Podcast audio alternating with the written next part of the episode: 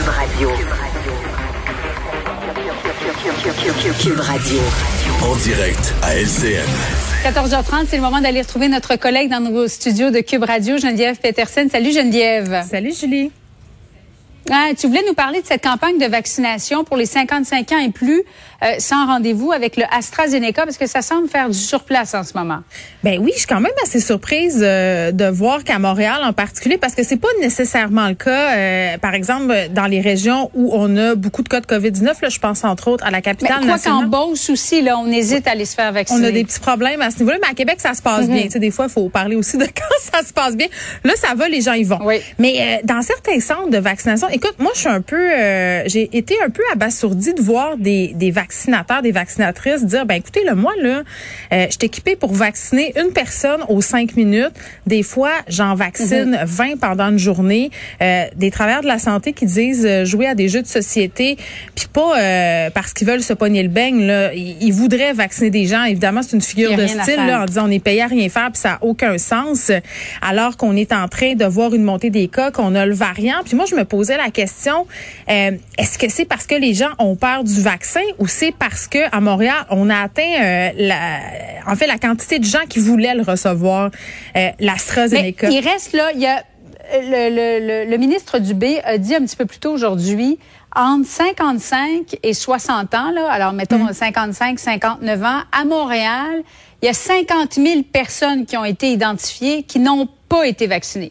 Oui, Donc, qui pourraient aller se faire vacciner auprès de, de l'Astra, avec l'AstraZeneca. C'est 50 000 personnes. là. Ça fait quand même beaucoup de gens. Est-ce que ce sont des gens qui veulent pas du tout se faire vacciner ou qui veulent attendre de recevoir un autre vaccin? Là, euh, on le sait pas. Ben, en tout cas, je veux pas présupposer de rien parce que bon, il y a un scénario là par personne, puis je suis pas dans la tête des gens, mais c'est sûr qu'avec ce qu'on a su sur le vaccin AstraZeneca, les réserves qui ont été émises, doublées au fait qu'il y a des pays qui l'ont complètement mis de côté, euh, je peux concevoir qu'il y a des gens qui ont des appréhensions. Puis je peux-tu me permettre euh, une petite aparté par rapport aux fameux risques là, de thrombose caillot? Oui. Depuis quelques jours, il y a des images qui circulent sur les médias sociaux, puis on voit aussi beaucoup cette analogie-là faite dans différents médias. Tu sais, on essaye un peu de relativiser les choses, puis c'est bien correct là, de dire, écoutez, là, euh, les risques, ça demeure quand même minime. Il y a plus de bénéfices euh, que de risques à tout prendre de se faire vacciner. C'est une minorité où on a des complications, puis on fait souvent euh, le parallèle avec la pilule contraceptive.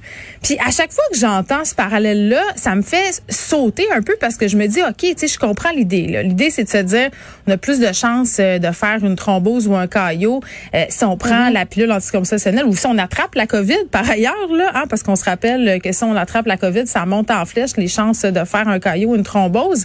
Mais tu sais, euh, on parle de la pilule conceptionnelle, puis on dit, ah, euh, c'est une femme sur 10 000. euh, Tu sais, puis c'est énorme une femme sur 10 000 quand on y pense, puis personne s'énerve le poil des jambes avec ça. Donc c'est une comparaison Ouais. euh, que je trouve un peu particulière et boiteuse, mais en même temps, ça nous démontre qu'on est prêt à faire dans notre vie de tous les jours le crime. Combien de femmes prennent la pilule en connaissant parfaitement ce risque-là, parce que bon, euh, les effets positifs remportent sur possiblement les effets négatifs.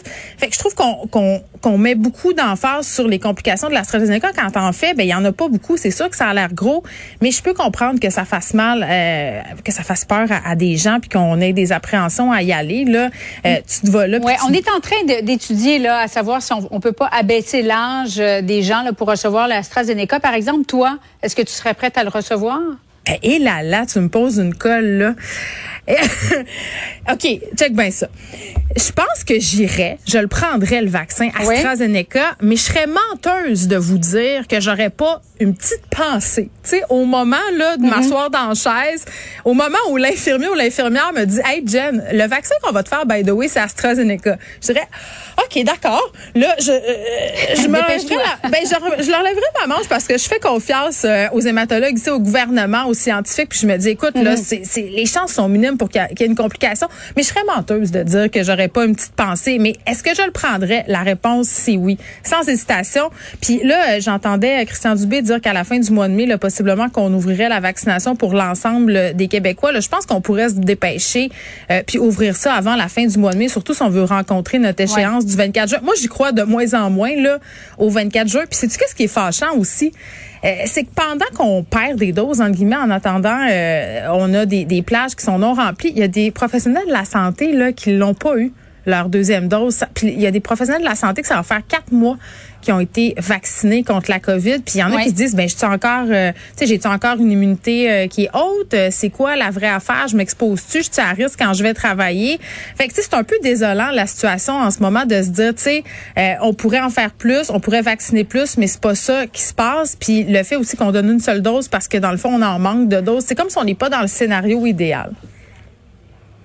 Il y a certainement moyen de, de, de, resserrer un peu là, euh, la vaccination euh, au Québec et de l'accélérer, évidemment. Merci beaucoup, Geneviève. Bon après-midi à toi. Merci.